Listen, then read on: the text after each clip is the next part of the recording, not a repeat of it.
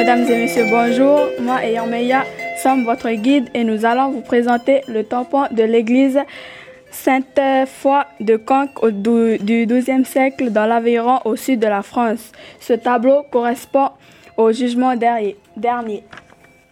Moi, Yarmeya, je vais vous présenter le Christ symbolisé au centre du tympan. Il nous montre deux directions.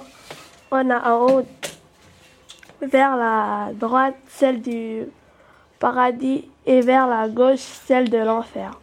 On a en haut du Christ les quatre anges, dont deux anges portent la croix et les deux autres sonnent le corps.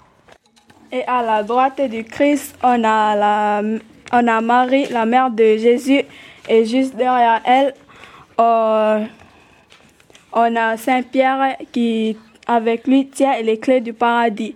Et ici, on a Charlemagne qui lui a peur car il ne sait pas où il va aller. Mais un évêque lui tient la main en lui rassurant qu'il va partir au paradis.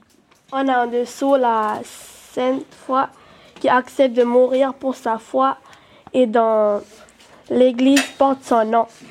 Et au-dessous de Christ, vous avez euh, un ange et un démon qui euh, gèrent le, la pesée de l'âme.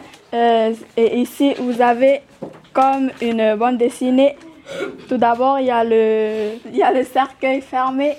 Et après, vous avez, vous avez l'esprit qui sort petit à petit et il va aller peser son âme. Et si son âme part dans le côté du démon, il va partir partir en enfer et si c'est l'inverse, ben, il va partir au paradis.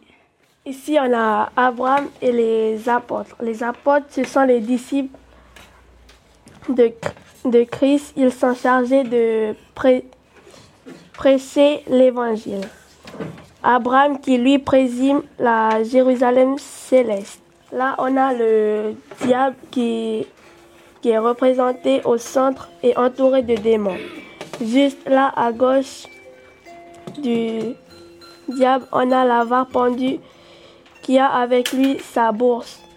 Et en dessous, nous avons le menteur qui lui se fait arracher la langue par un démon.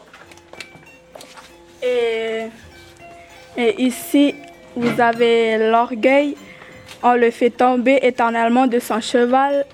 Et là, vous avez, euh, vous avez la, quoi, vous avez la gourmandise, on le faisait rôtir. Et puis le dernier, c'est, la luxure. C'est un couple qui se fait enchaîner. Merci. Et merci de nous avoir écoutés. Et bonne journée.